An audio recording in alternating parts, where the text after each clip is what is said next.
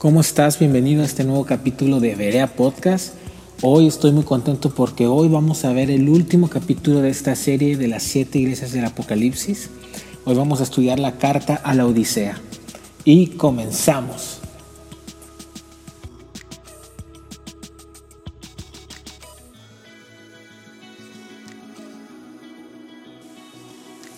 ¿Cómo estás? Este, vamos a comenzar este estudio que es la séptima carta eh, que aparece en el libro de Apocalipsis capítulo 3, que es la carta a la iglesia de la Odisea. Y le he puesto como subtítulo tibieza y orgullo.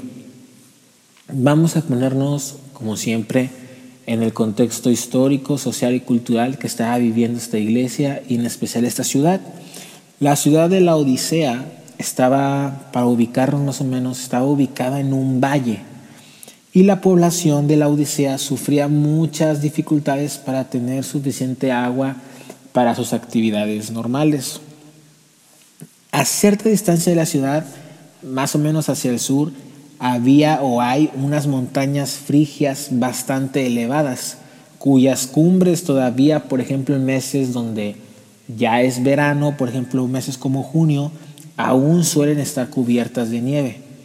Entonces lo que pasó es que los habitantes de la Odisea construyeron un tipo de acueducto para bajar de las nevadas montañas esa agua fría para su uso en la ciudad. Cuando esa agua bajaba por la montaña, era un agua fría, pues venía de, de un lugar donde era hielo. Pero para cuando llegaba a la ciudad ya era agua tibia. Por, el recorrido el agua se enfriaba, se calentaba, etc. Y ya cuando llegaba a la ciudad llegaba tibia. Y el agua tibia no es muy apetecible. Ahora, en el valle donde se une el río Licius con el río Meandro, que son los ríos que comprenden estas ciudades, hay una zona de aguas termales muy calientes que producen vapor a causa de la alta temperatura. También se canalizaron estas calientes aguas hasta la ciudad de la Odisea, pero para disolución de todos, esa agua ya llegaba en otras condiciones, ya no era agua caliente porque había perdido muchos grados y se enfriaba tanto que solo era agua tibia. Entonces básicamente estas personas de la Odisea querían conseguir agua fría y les llegaba agua tibia querían conseguir agua caliente y les llegaba agua tibia. Entonces, pues no les servía para mucho. Entonces, en el versículo 14 del capítulo 3 de Apocalipsis dice, escribe al ángel de la iglesia en la Odisea. He aquí el amén, el testigo fiel y verdadero, el principio de la creación de Dios dice esto. Aquí me encanta porque Jesús aquí, nuestro Señor, se está presentando como el amén, el testigo fiel y verdadero. Pero muchas veces nosotros nos podemos preguntar, ¿qué significa amén? Bueno, el origen de la palabra en el hebreo original significa así sea, firmeza, solidez y seguridad. Y cada una de estas características engloban a nuestro Dios. Aquí Jesús está diciendo, yo soy Dios. Yo soy el único, yo soy el verdadero y por lo tanto todo lo que he dicho se cumplirá, tanto las bendiciones las cuales son el fruto de la obediencia a mí como las maldiciones que acarrea la desobediencia. Aquí podemos echar un poco la mirada hacia atrás y recordar aquellos versículos en Deuteronomio donde Dios les dice, he aquí pongo ante ti la bendición y la maldición, escoge pues y empieza a desmenuzar cada una. Dice, si tú me obedeces tendrás estas cosas, pero si tú desobedeces tendrás estas otras calamidades. Entonces aquí podemos más o menos decir que todo lo que ha dicho nuestro Dios va a pasar y es seguro que va a suceder. Él dijo, el Señor Jesús dijo, ni mi palabra nunca pasará.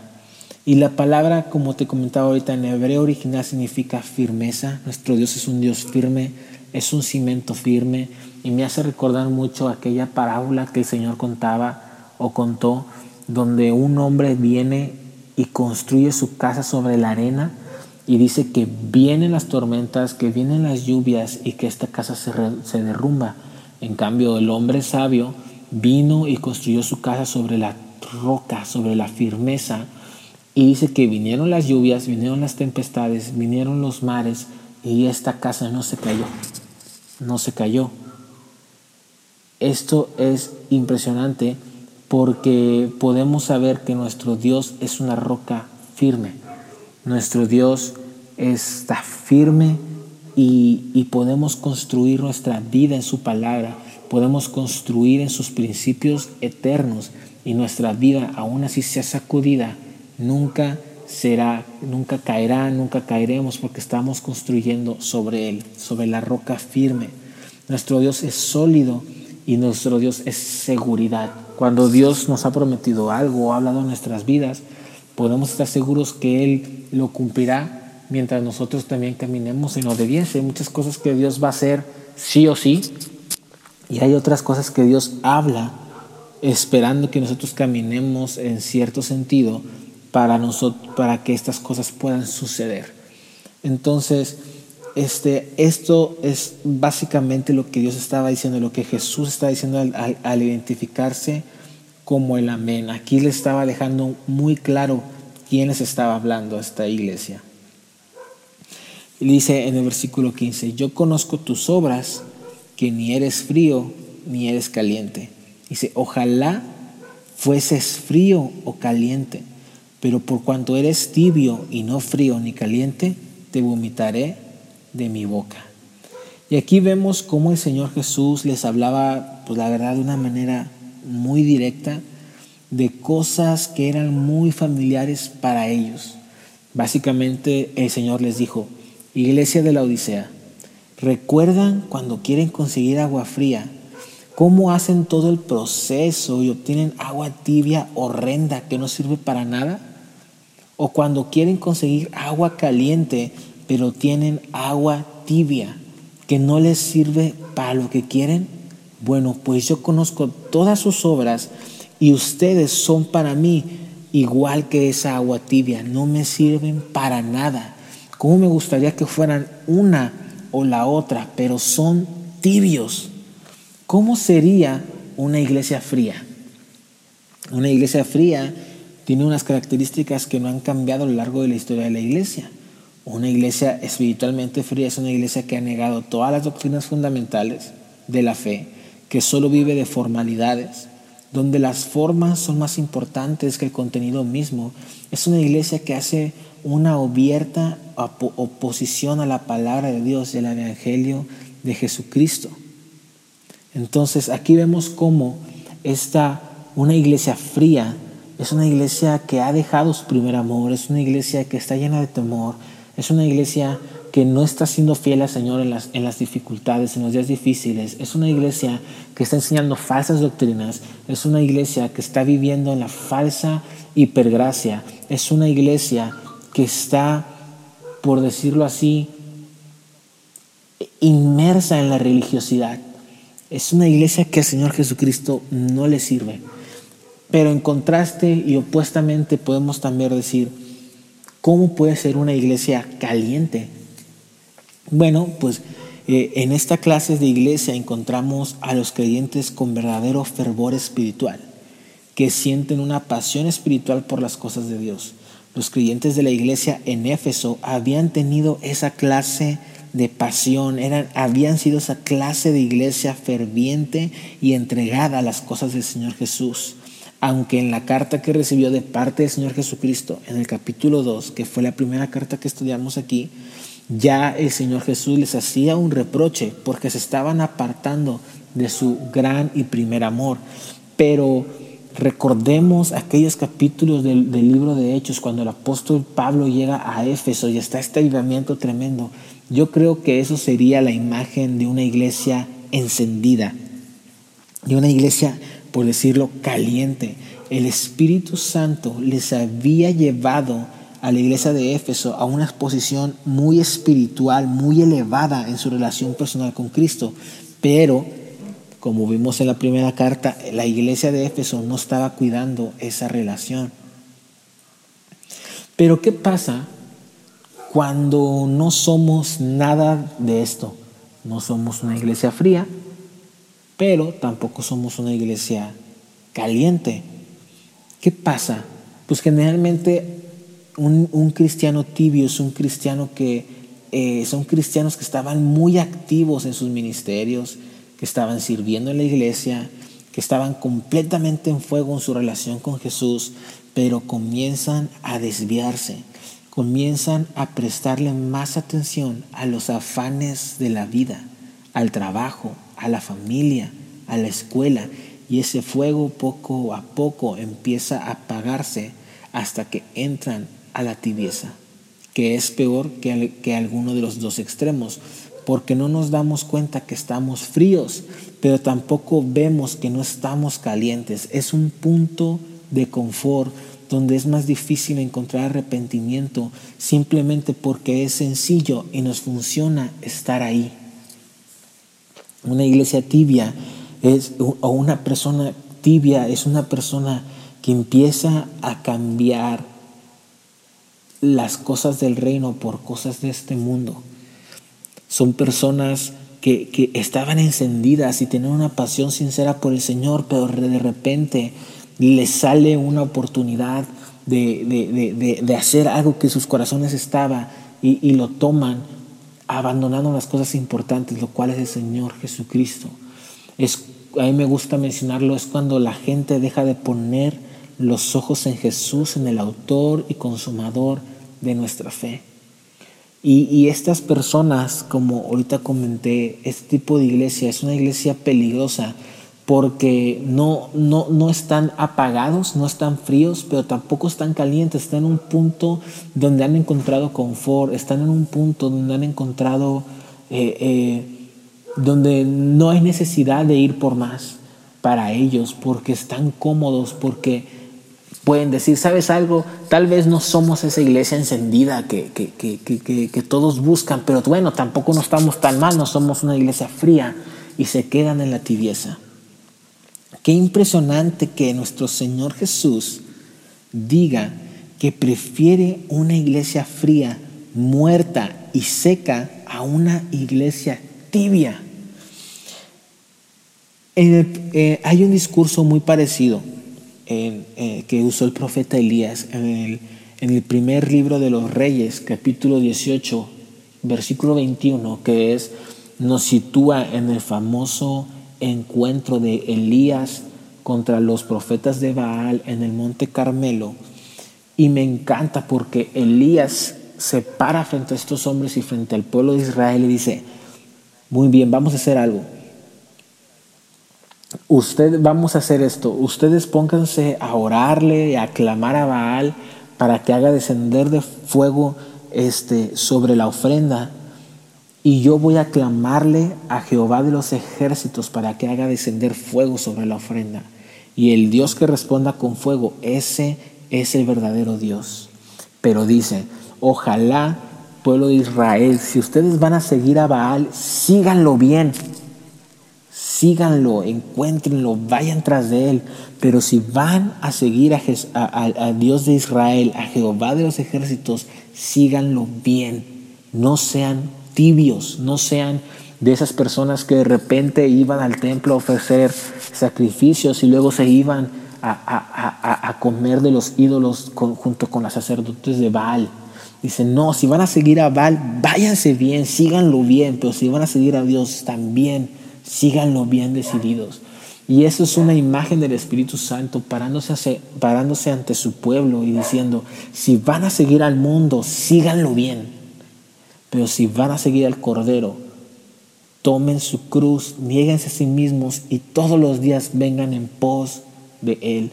Porque acuérdense lo que dijo nuestro Señor Jesucristo, aquel que pierde su vida a causa de mí, la encontrará. Entonces, es momento de analizar nuestra vida a la luz de la palabra y del Espíritu Santo para ver si somos tibios, si encontramos que el día a día nos ha entibiado, si encontramos que nuestros deseos de nuestro corazón, nuestros anhelos se han robado, se han robado el primer amor de Dios a nuestra vida este, debemos de ser sinceros y arrepentirnos y decir, Dios, he abandonado, he abandonado mi primer amor, he abandonado el fuego y me he vuelto tibio. Las cosas que antes no me deslumbraban, ahora me están deslumbrando.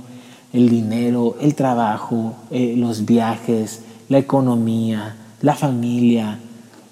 Me está deslumbrando más y estoy empezando a dejar cosas que, que, realmente no valen la pena por, por, por cosas que no valen la pena. He dejado de buscarte como antes. Y debemos de ser bien sinceros. Y, te vuelvo a decir, como en anteriores podcasts, ¿acaso tener familia está mal? ¿Acaso tener un buen trabajo o buscar una buena estabilidad económica está mal?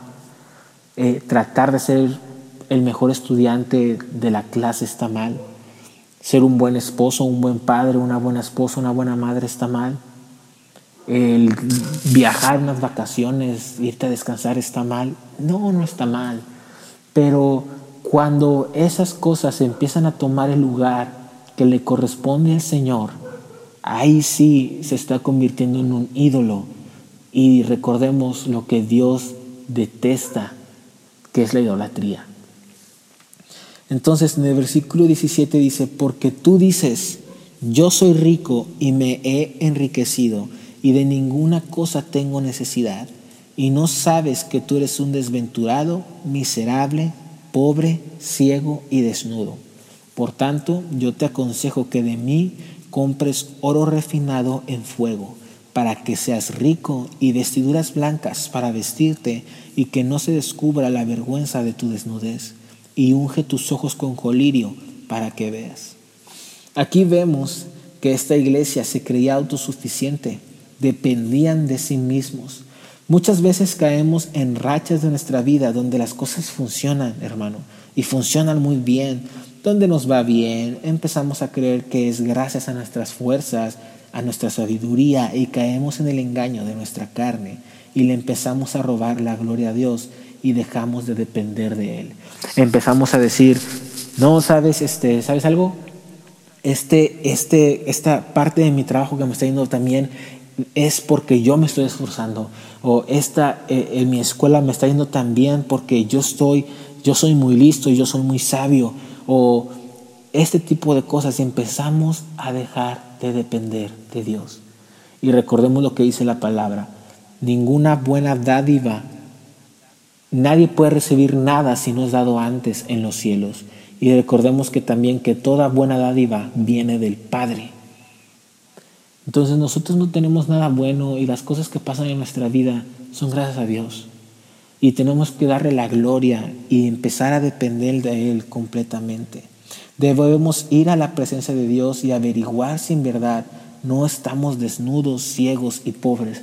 Tú y yo, antes de encontrarnos con el Evangelio y de ser salvados por el Señor Jesucristo, estamos ciegos, estamos desnudos y somos pobres. Pero viene Él y nos viste de su justicia y nos hace ver las cosas, nos viste, nos pone un anillo en el dedo, como la parábola del Hijo Pródigo, nos viste con su justicia, nos abre los ojos para ver la verdad y verlo a Él. Debemos ser dependientes totales de Dios. Aún en las cosas más pequeñas debemos ir a su presencia, que es donde compramos oro refinado, donde nos ponemos vestiduras blancas y nuestros ojos son abiertos. Aquí me encanta porque el Señor dice, compra oro refinado. Aquí, aquí está diciendo, compra es tienes que pagar un precio por el oro refinado. El oro refinado son los tiempos de intimidad con Cristo, son los tiempos en su presencia y eso cuesta. Es cuesta negarte a ti mismo, cuesta negar tus deseos, cuesta negar tu carne, cuesta tomar tu cruz y seguirlo, pero al final te dará oro precioso y refinado. Cuando somos humildes y dependemos de Dios, vemos nuestra verdadera realidad la de humanos que no valen nada, que no podemos conseguir nada, y es cuando aprendemos a depender de Él. En el versículo 19 dice, yo reprendo y castigo a todos los que amo. Sé pues celoso y arrepiéntete. Dios nos llama a ser celosos de Él. Dios arde en celo por nosotros, como dice en Santiago capítulo 4, versículo 5, que dice, ¿acaso creen, acaso no ignoran que el Espíritu que habita en ustedes los anhela celosamente? Y Dios no va a dejar que nada ni nadie nos aleje de Él. Pero muchas veces nosotros dejamos que cualquier cosa nos aleje de Dios la escuela, el trabajo, el día a día, y no sentimos ningún celo por Dios. Pero aquí Jesús nos está diciendo, sean celosos conmigo, así como yo soy celoso de ustedes, yo quiero que ustedes, oh iglesia, sean celosos de mí, y amo y quiero que me amen y me celen a mí, porque yo soy digno de eso y más. A mí me encanta esa pareja de la pareja de novios que están recién en el noviazgo y, dicen, ¿cómo que? Y se ponen celosos de quiero pasar más tiempo con, con esta persona o, o, nos ponemos celosos por cosas, por el tiempo que podemos compartir con otra persona y, y, y Dios dice, quiero que así seas celoso conmigo, quiero que te pongas celoso cuando no estés conmigo, que digas, oh, necesito estar con mi Señor. Sean celosos, arrepiéntanse. Debemos pedir al Espíritu Santo que implante un celo por Jesús en nosotros. Como podemos ver, Jesús habló más contra la pasividad que aún temas como la inmoralidad y la idolatría. La pasividad es el pecado que pasa más desapercibido en la iglesia. Realmente no podemos medir la pasividad, no podemos darnos cuenta por nosotros mismos si estamos siendo pasivos. Solo Dios puede despertarnos de este pecado y debemos ser muy celosos de nuestra relación con Dios. No dejar que, que la vida, que el día a día, que el mundo te robe minutos preciosos en la presencia del Señor. Que nada ni nadie me quite un segundo de mi día con mi amado Jesús. Y cada día debe crecer esta relación, cada día debemos ir a encontrarnos con Él, porque Él está esperando por nosotros. Él está esperando por ti, está esperando por mí. Hemos llegado al final de esta serie. Espero te haya sido de gran bendición. Espero el Espíritu haya hablado a través de estos siete capítulos a tu vida. Aquí se van a quedar para estarlos repasando, para estarlos escuchando y te estoy muy agradecido por seguirnos en, este, en esta, eh, eh, ¿cómo decirlo? Pues sí, en este estudio de las siete iglesias del Apocalipsis. Y aprovecho para decirte que vamos a comenzar un estudio sobre la vida del rey David para conocer qué era lo que apasionaba a este hombre, qué es lo que hay detrás de un hombre conforme al corazón de Dios. No, y, me, me, da mucho gusto decir que no solo voy a estar yo compartiendo, va a haber invitados especiales que nos van a estar dando también palabra sobre la vida de David y vamos a conocer juntos qué hay en el corazón de Dios, qué es, cuáles son las pasiones del corazón de Dios a través de la vida de David. Te amo, te bendigo y otra vez te digo muchas gracias por estar aquí. Síguenos en nuestra red social que es Instagram. Te invito a que nos des like ahí. Es Instaverea. Así nos puedes encontrar. Y pues nada, bendiciones y muchas gracias por seguir con nosotros.